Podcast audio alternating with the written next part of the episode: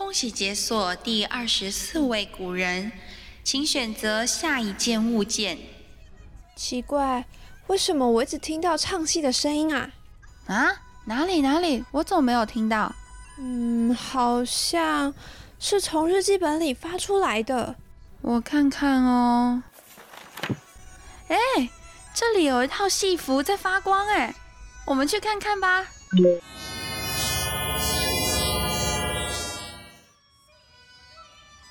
哇，他们是在排戏吗？好酷哦！我从来都没有看过这种戏曲，哎，我也是第一次见。走走走，我们往前看看。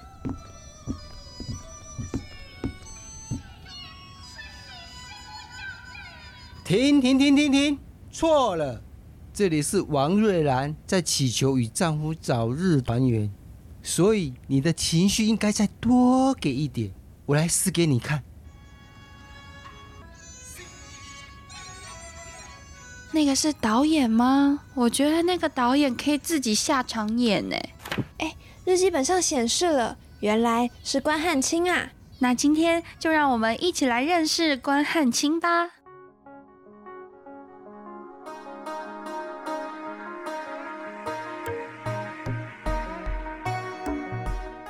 Hello，大家好，我是春桃，我是卡莉。哎，春桃，你喜欢追剧吗？很爱耶，像我最近在看那个什么《稀有琉璃瓦》，你有看过吗？还还目前还不错啦，目前还不错，前七集还不错。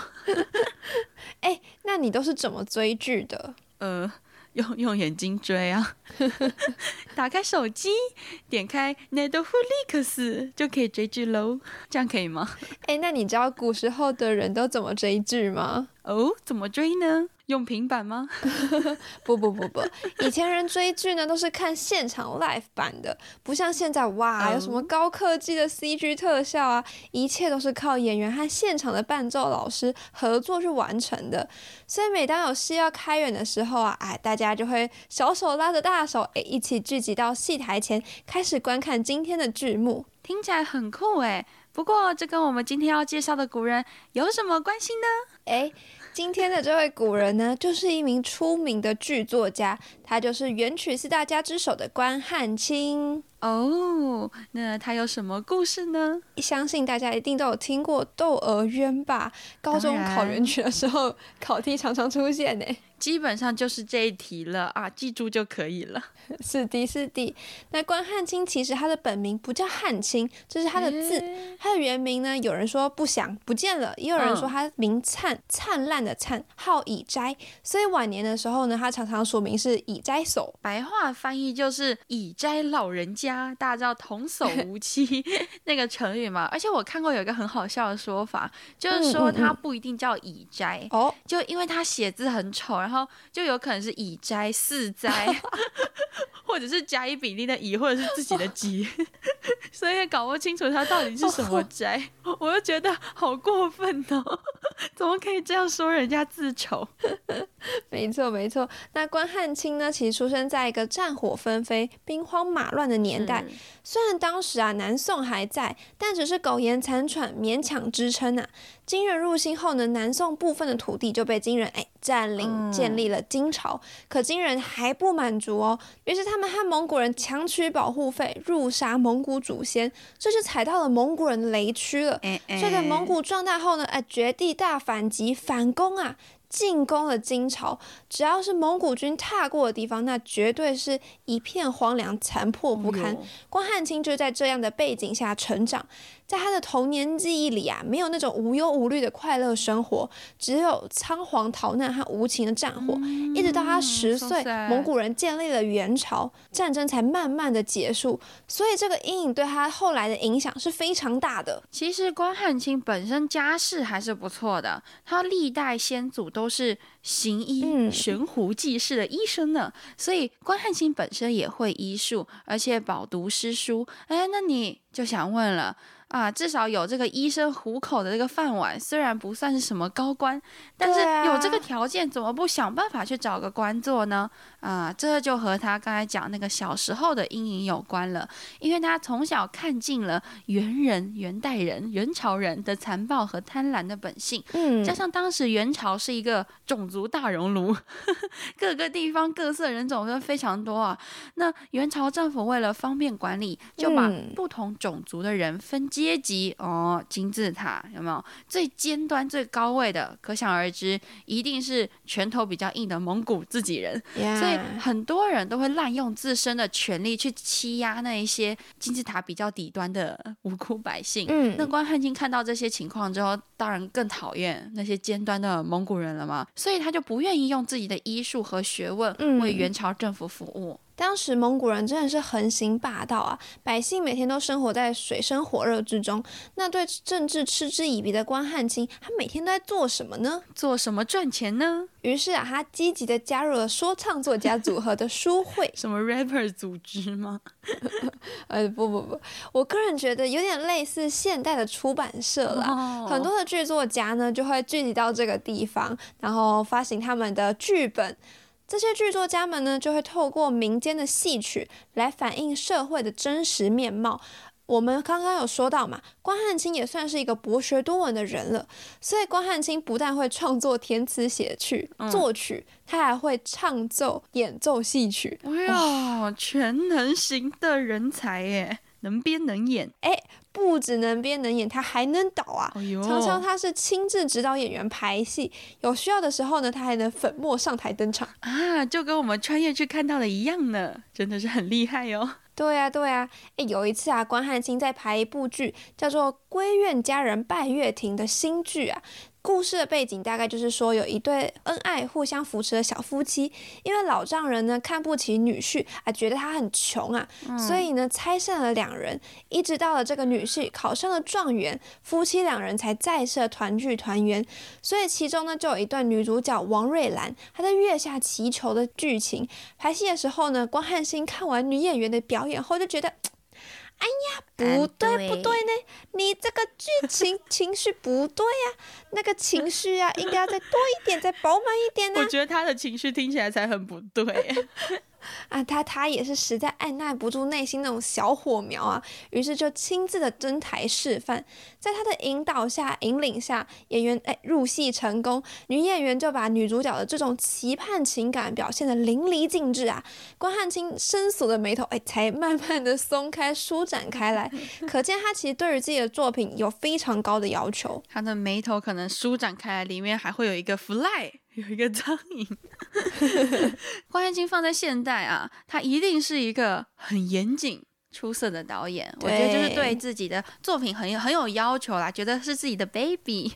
那关汉卿除了会去那个 rapper 组织 书会啦，讨论剧本以外呢，他也特别喜欢跟金字塔比较平民阶层的人接触来往，加上他的性格很豪爽，大家都非常的喜欢他，很受的欢迎，都觉得说，哎，跟他交往不错啊。可以免费听他的那个剧本，各取所需嘛。关汉卿也从他们身上得到一些灵感。哎，这里就有一个故事了哦。怎么说？吴吉刚有一天，关汉卿就在大街上闲晃，突然听到背后有人喊他说：“汉卿啊，汉卿啊，来来来，喝茶喝茶呗。”啊，原来是他的老朋友啊！哎，他就直接进茶馆喝茶去了。那一群人就喝着茶，嗑着瓜子啊，开始那个聊天八卦。哎，这时候就有其中一个人就压低自己的声音说：“哎，大家，过来，过来，过来！我跟你们说，我听到了一个消息哦，他有八卦。哎，一群人马上把耳朵竖起来听了。那个人就左看看，右看看，哎，四下无人，继续讲那个蒙古的大官僚。桑哥啊，你们都知道吧？知道知道知道。坏的很，听说最近呢，他跟南方的人民课税敛财，很多人都交不出来哦，只能把自己家女儿都卖掉嘞。有些更惨的，他直接就上吊自尽了。哎呦！另一个人听完了，马上回他说：“我也听说了，有一个权臣，他只要看上谁家的老婆女儿，不管什么手段，一定要把人家强取豪夺过来，搞得很多人都妻离子散了，至今都祸害了一百三十多个人呢。”哎，他数据也是挺准确的，这个朋友。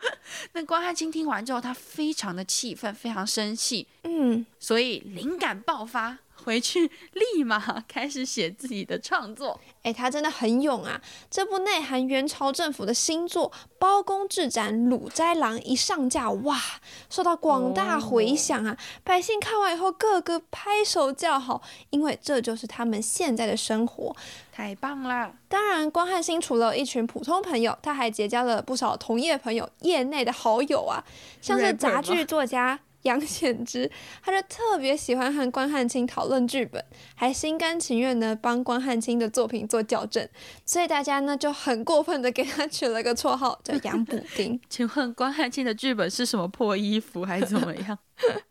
哎，重点是杨显之知道以后，他也不生气，反而乐在其中。关汉卿呢还有另一个朋友叫做王和清，两个人一见面就互讲大叔笑话。哎，但说来也奇怪了，奇了个怪了。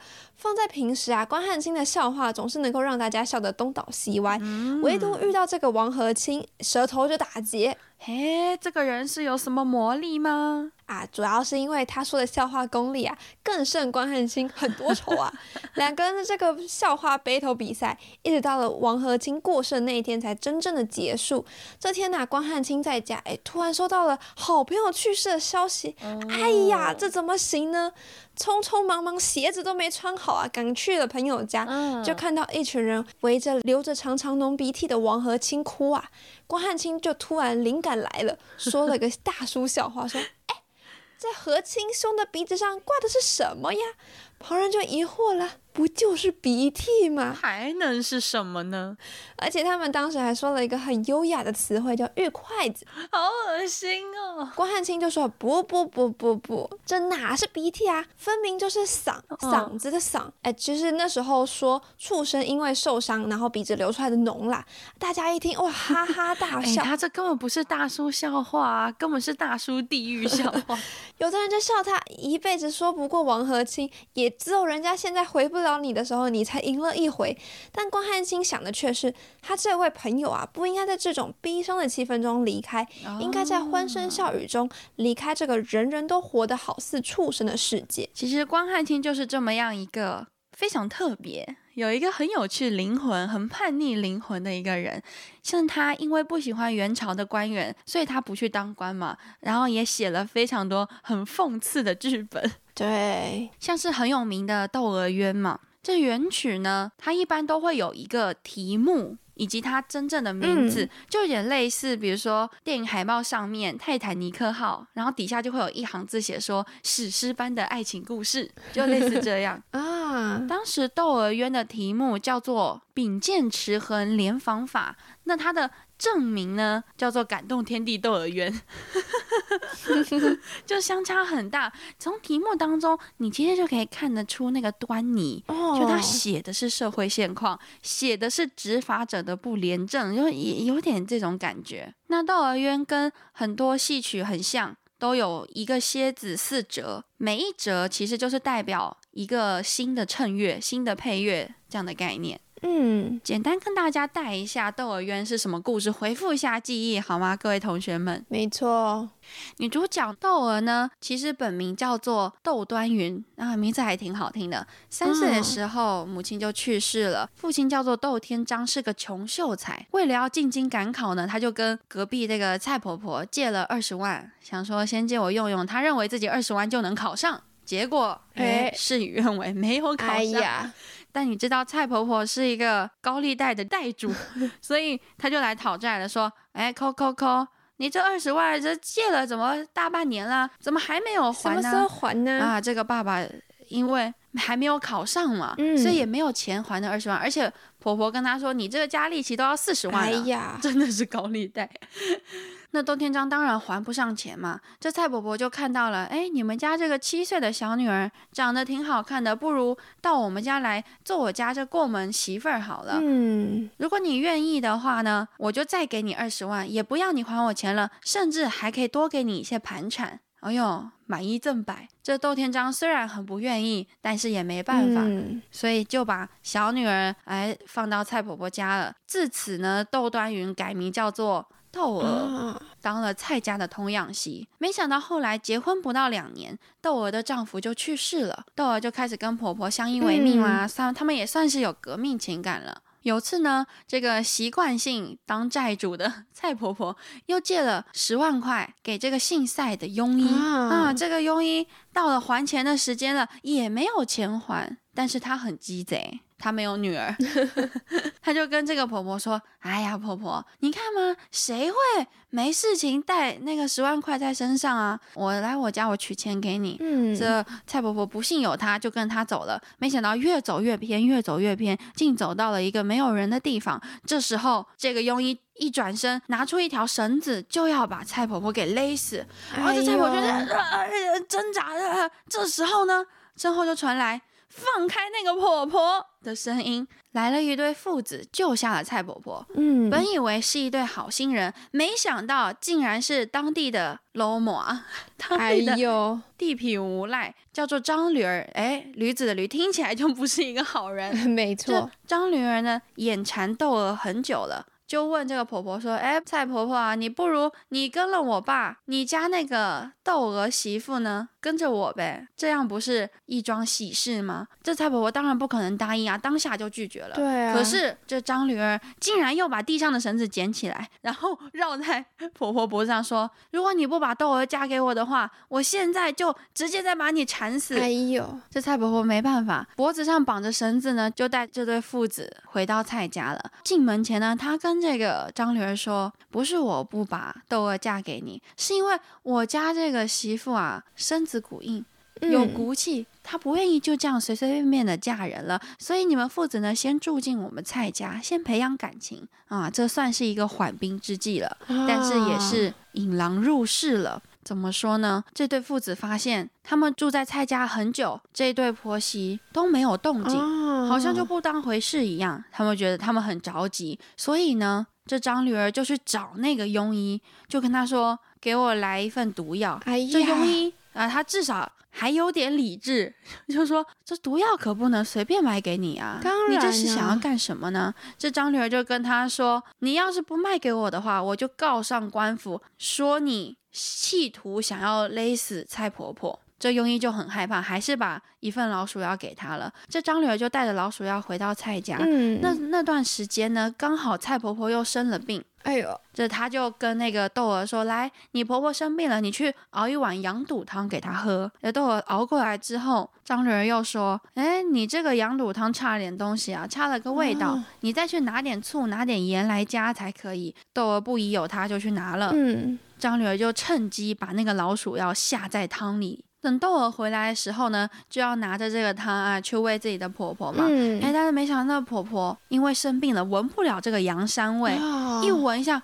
秀，他就 呃就掠出来了啊！他就觉得啊不行不行，真的不能喝啊！太腥这味道我一闻就头晕。这个亲家啊亲家啊，有没有？你看他很会讲话，就叫那个父亲说：“你喝吧啊，你喝吧。”这父亲说：“不行，这你的羊乳汤我怎么能喝啊？不行啊，没关系啊，还是你喝啊，你喝吧。”但因为父亲没有看到自己儿子下毒嘛，他的儿子做的太隐秘了，这个父亲就把他喝下去了，当场。暴毙！Oh no！可这明明是一场误食，却被张驴儿反咬称是窦娥下了毒，因为是说他熬的汤嘛。他就跟窦娥说：“你若是不嫁给我，我就把你告上官府，看官老爷是相信我会谋害自己的亲爸爸，还是你会谋害一个不想嫁之人之父？”好恶毒啊！这窦娥听到了，理论上可能会为了自己的性命。嗯，而妥协，但是窦娥当真是一个有骨气的人。他说：“我宁可死，我也不会嫁给你这个畜生。哇，很帅哦。所以这张驴儿呢，就把窦娥告上了法庭。这法官呢，也是当地的一些贪官污吏嘛。这出戏就是为了要讽刺这些人的。所以最终窦娥被判了死刑。在上断头台之前呢，那个刽子手就问他说：“你还有没有什么未了的心愿呢？有没有什么亲人要来见呢？”这窦娥就很大声的说：“我的父亲已经离京赶考了十三年，我都没有再见过他了。我现在孑然一身。”哇！当场的百姓都觉得非常的难过。那窦娥又说了：“今日我的死是一个极大的冤屈，而我是一个清白的人，所以我现在要立下三个誓愿。嗯，我觉得有些听起来蛮像诅咒的。第一个誓愿呢，是请刽子手要了两丈白绫。”挂在旁边的旗枪上，垫在底下，也要一个干净的席子。他就说：“我窦娥这么的冤枉，等刀过处头落，一腔热血休半点儿沾在地下，全部都会飞溅在白练上。就是说，我的这个血呢，会逆流往上，你知道吗？只会喷洒在白绫上、素尺上，却不会落在地上。这监斩官就说这不可能的事情，但是还是帮他准备了。对。那他的第二个誓愿，就是说现在是正夏天三伏天的天气，可是因为我的冤屈，定会天降三尺瑞雪，掩埋了我窦娥的尸首。六月雪。那这个监斩官说：“这怎么可能？是啊，这六月已经夏天了，很热，农历哦，非常热了，怎么可能下雪呢？”但这窦娥继续讲了自己的第三个誓愿，在我含冤而死后的三年，连皇天也不会从人愿，整整三年都不会天降甘霖。他就诅咒当世的人会遭逢旱灾。这三件事，他一说出口，大家都哗然，觉得怎么可能会发生？觉得他临死之前只是讲一些气话，或者说真的很悲愤。结果没想到，手起刀落之后，天上立刻降下大雪。大家本来穿短袖的，都赶紧跑回家把长袖拿出来穿。而且正是如窦娥所说，他的鲜血只有飞溅在白绫上。没有一滴落在台阶上，而往后的三年呢，也适逢大旱，所以他讲的三个誓言都应验了。对，又再过了三年，窦娥的父亲窦天章终于考中了这个倒霉父亲，真的，而且当了大官，官大到他可以先斩后奏。这窦天章就回到了自己的家乡，想要再找窦娥。有一天晚上，他在看当地的官府的案子的时候。就发现那个烛火怎么忽明忽暗，忽明忽暗，会觉得很诡异。嗯，而且很奇怪哦，有一桩案子，不论他怎么翻，都会一直看到，一直看到，一直看到，哎就是窦娥的这桩案子。他就觉得太可怕了，当下站起来说：“这是什么鬼魂在作祟啊？天皇老子之下，你竟敢如此！”他隔天呢，就开始了解这个案件，发现原来窦娥。就是我的女儿，因为他不知道窦端云已经改名叫窦娥了。嗯，这父亲非常的痛心疾首，非常的难过，所以就着手帮窦娥翻案，他的冤屈才得以洗清。对。这出剧也落幕了，哎，所以你看关汉卿真的是厉害，有没有将近八百年前啊，他就可以写出这么跌宕起伏的戏剧，而且他是在讽刺当朝的官员嘛，都不懂得怎么判案。你看都有像窦娥这么可怕的冤屈，还有没有王法了？嗯，所以关汉卿其实在演这部戏的时候是顶着被砍头的压力，他也真的有被官员制止过，对，还有被抓去关过。是很危险的事情，但是关汉卿完全不怕，他就说他很有导导演的那种风范，你知道吗？我宁可下架，我也不要去改我非常认可的戏剧的内容。哦，我觉得这很不容易。没错，关汉卿其实真的挺长寿、挺厉害的。他因为《窦娥冤》这一出戏呢，就被赶出了京城，到了杭州度过他的晚年，年约八十才离开人世。他终其一生都生活在战乱的阴影中，所以他用写剧。剧本啊，排戏剧来抒发内心的不满跟无力。他这一生总共创作了六十多个剧目，哦，非常的多啊，内容多样多变，但都在反映当时社会的黑暗、百姓的苦难。或许呢，他不像其他的文学家，一生都在追求一个官职来施展自己的抱负，为黎民百姓谋福利。但他用剧本，用自己的文采，为那些生活在社会最黑暗、最底层人民去发声，帮他们说出内心最真实的想法。这可能也是为什么他的作品在那个时候能受到这么多百姓的喜爱，为什么能够成为元曲四大家之首的原因吧。没错，那对于关汉卿，我对于我们有什么想法？请留言给我们，也可以来 IGFB 找我们聊天，或者有错误都来跟我们讨论。欢迎质疑声，希望大家诸事顺心，天天开心。下次见喽，拜拜。